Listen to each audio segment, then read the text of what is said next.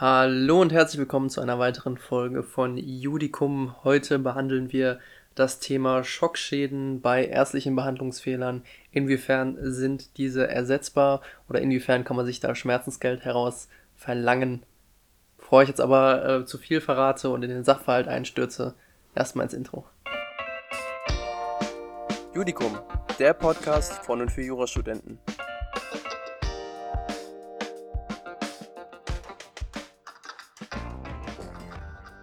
Wir befinden uns im Jahre 2012, mittlerweile auch schon acht Jahre her, mein Gott. Ähm, wir drehen uns heute insbesondere um die Person F, M und A. F ist eine Frau, M ist ihr Mann und A ist der behandelnde Arzt vom M, also vom Mann. Ich hoffe, das ist äh, soweit verständlich und man kann sich das ganz gut merken. M ließ durch den behandelten Arzt eine Darmspiegelung bei ihm durchführen sowie eine Entfernung von Darmpolypen. Daraufhin wurde eine Darmperforation festgestellt. Meine Frage wäre jetzt, was ist eine Darmperfora Darmperforation? Per Keine Ahnung. Perforation. Ich, ich, bin mir auch nicht sicher. Also ich habe mich mal als Medizinleihe äh, informiert und darunter versteht man einen örtlich begrenzten Durchbruch vom Darminhalt durch die Darmwand in die Bauchhöhle. Also hört sich nicht so angenehm an. Vielleicht gibt es ja ein paar Mediziner, die uns das mal genauer erklären könnten. Auf jeden Fall wurde eine solche Darmperforation festgestellt und in der Folgezeit kam es zu einer Bauchfellentzündung. Dieses ganze medizinische hier ist übrigens eigentlich gar nicht so relevant für den Fall, aber irgendwie gehört es ja doch zum Sachverhalt dazu. Ähm, es wurde dann daraufhin eine Bauchspiegelung durchgeführt und eine Laparotomie. Da kannst du bitte auch direkt erklären, was es ist. Ja, genau gleich wie eben, keine Ahnung, aber es ist scheinbar eine operative Öffnung der Bauchhöhle. So hätte ich es auch einfach gleich bezeichnen können. Das wurde auf jeden Fall durchgeführt. Zwei Jahre später, also nach, zwei Jahre nach diesem ganzen operativen Eingriffen, kam dann ein von E in Auftrag gegebenes Privatgutachten zu dem Ergebnis, dass es sich bei der Darmperforation um eine schicksalhafte Komplikation handle. Also es war quasi unausweichlich und der Arzt konnte dafür eigentlich nichts. Jedoch war es von A grob fehlerhaft, den Darmwanddefekt drei Tage nach der Perforation im Stadium der Entzündung laparoskopisch zu übernähen.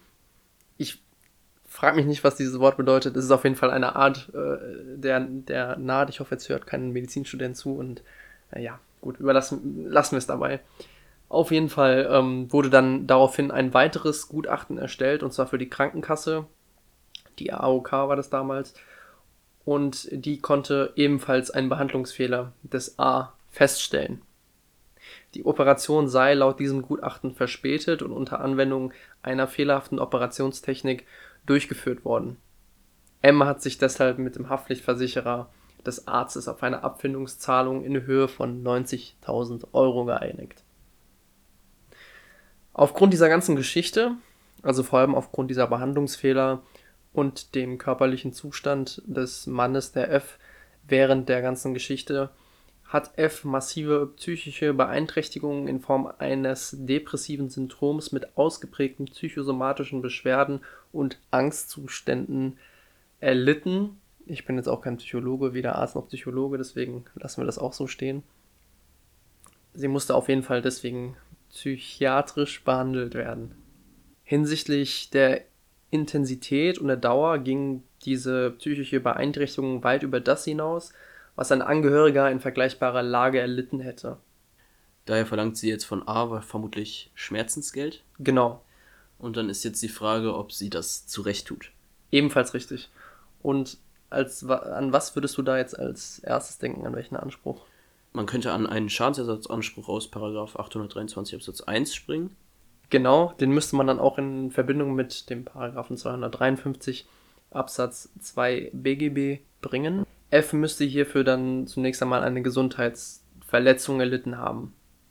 Der BGH wies in der Argumentation dann darauf hin, und das ist sehr wichtig, vor allem fürs Examen dann zu wissen, dass in Fällen psychischer Beeinträchtigung nur dann eine Gesundheitsverletzung vorliegen kann, wenn sie pathologisch fassbar sind und über die gesundheitlichen Beeinträchtigungen hinausgehen, denen Betroffene beim Tod oder einer schweren Verletzung eines nahen Angehörigen in der Regel ausgesetzt sind. Also wenn jetzt ein Angehöriger stirbt oder verletzt wird von dir, dann bist du, hast du ja dann quasi dein normales Maß an, an Trauer oder Schock. Und das muss quasi überstiegen werden. Andernfalls würde eine Umgehung der Wertungen der Paragraphen 844 und 845 BGB drohen, die die Ersatzansprüche Dritter bei Tötung äh, regeln. Ähm, denn die Deliktshaftung gerade in Paragraph 823 Absatz 1 BGB, den wir gerade behandeln, ist sowohl nach den Schutzgütern als auch nach den durch sie gesetzten Verhaltenspflichten auf klar umrissene Tatbestände zu beschränken, so der BGH. Du hast ja vorhin schon in der Erklärung zum Sachverhalt gesagt, dass eine solche pathologisch fassbare Beeinträchtigung vorliegt. Genau, die geht ja auch über das normale Maß hinaus, das habe ich ja vorhin auch schon mal erwähnt. Deswegen war das durchaus wichtig zu wissen. Ähm, weiterhin, wenn man jetzt den 823 ganz klassisch weiter prüft, hat A durch den Behandlungsfehler auch adäquat kausal den M in einen Zustand akuter Lebensgefahr versetzt mit diesen Behandlungsfehlern. Und ähm, ohne diesen Behandlungsfehler hätte F kein behandlungsbedürftiges depressives Syndrom mit diesem ausgeprägten psychosomatischen Beschwerden und Angstzuständen erlitten. Nach der bekannten Adäquatstheorie, die ich glaube ich seit dem dritten Semester nicht mehr gemacht habe, ähm, liegt es auch nicht außerhalb der normalen Lebenserfahrung, dass F als Ehefrau eine solche Beeinträchtigung erleidet. Wenn ihr Ehemann ähm, mehrere Wochen in akuter Lebensgefahr schwebt, so wie er es getan hat, ähm, aufgrund dieser Behandlungsfehler des Arztes. Daher war das Verhalten des A, also gerade dieser Behandlungsfehler, äquivalent und adäquat kausal für die Gesundheitsverletzung der F. Man müsste sich an dieser Stelle ja fragen, ob die Erkrankung der F vom Schutzzweck des Paragraphen 823 überhaupt erfasst wird, oder? Genau, also ja, die Alternative wäre dann, dass sich darin einfach nur das allgemeine Lebensrisiko verwirklicht. Es wurde nämlich, wenn wir uns mal darauf beziehen, die Erkrankung der F, also diese psychische Erkrankung, nur mittelbar durch den A verursacht. Der BGH führte dazu aus, dass der Zurechnungszusammenhang gerade in Fällen psychischer Gesundheitsbeeinträchtigung einer gesonderten Prüfung bedarf. Er stellte in dem Zug Fallgruppen dar, in denen der Zurechnungszusammenhang verneint werden muss. Und die sind ja auch sehr, sehr relevant dann fürs Examen. Die muss man sich auf jeden Fall alle auch mal, sollte man sich alle mal durchgelesen haben. Hier wären wir dann bei der Fallgruppe Schockschäden oder Schockschaden, wie du es nennen willst. Und da gilt das besonders, wenn, also gilt das zum Zurechnungszusammenhang äh, besonders, wenn der Dritte, auf dessen Tod oder schwere Verletzung die psychische Beeinträchtigung des Betroffenen zurückgehen, diesem nicht persönlich nahesteht. Also wir brauchen so eine besondere Nähebeziehung zwischen dem Dritten und dem Opfer. Okay, also brauchen wir jetzt auch keine Verwandtschaft oder so, aber wir brauchen eine persönliche, ein persönliches Näheverhältnis. Genau, ja. Okay. Also, ich weiß nicht, das könnte, könnte jetzt auch die Freundin sein. Die Freundin sein, ja, ja, oder ja, Verwandtschaftsverhältnis. Muss man sich aber dann auch fragen, ob das Verwandtschaftsverhältnis schon ausreichend ist. Weil nämlich, wenn ich jetzt so daran denke, dass irgendeine Tante sechsten Grades ähm, auch mit mir verwandt ist, trotzdem mhm. kein besonderes Näheverhältnis zu mir hat. Okay.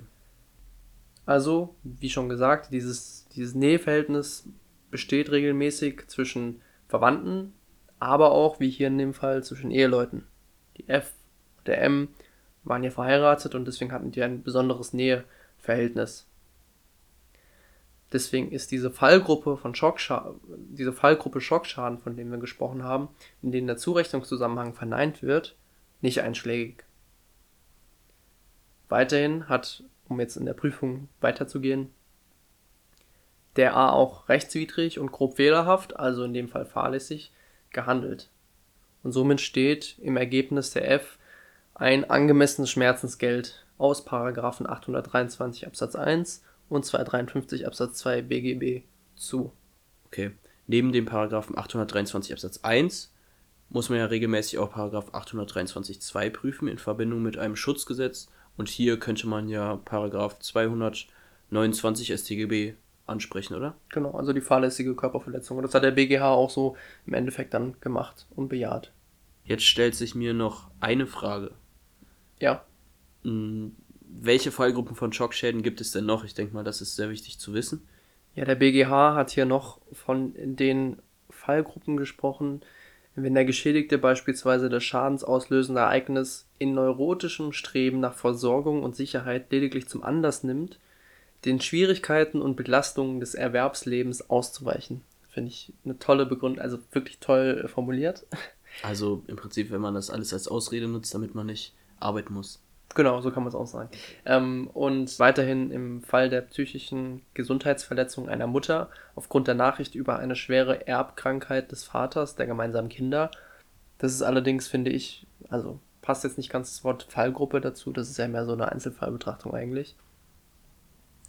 Und schließlich noch ähm, kann entsprechendes gelten, wenn das schädigende Ereignis ganz geringfügig ist, also ganz geringfügig als Bagatell quasi, nicht gerade speziell eine Schadensanlage des Verletzten trifft und die psychische Reaktion deshalb im konkreten Fall schlechterdings nicht mehr verständlich ist, weil sie in grobem Missverhältnis zum Anlass steht. Das sind, glaube ich, so die, die wesentlichen Fallgruppen und Fälle, in denen das einschlägig wäre. Okay, und die, die wir jetzt gerade hatten, die Fallgruppe ist nicht ist da jetzt nicht drin, sondern Nein. das sind, die gehört noch dazu. Also das sind im Prinzip so, ein paar, so einige und wir haben jetzt gerade das mit dem persönlichen Näheverhältnis.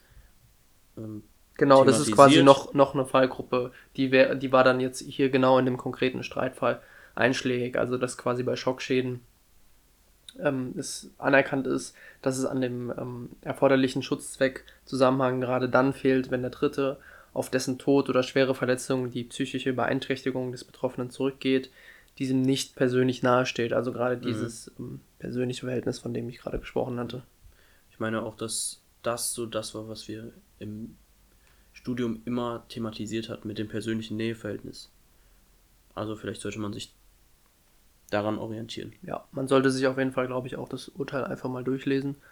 Ich glaube, das ist immer sinnvoll bei BGH-Urteilen, damit man auch mal sieht, wie ein Gericht so ähm, argumentiert, formuliert und den Gutachtenstil nicht anwendet. ich glaube. Hm? In dem Sinne? In dem Sinne, ja. Verabschieden wir uns für diese Woche und hören uns in der kommenden Woche dann wieder.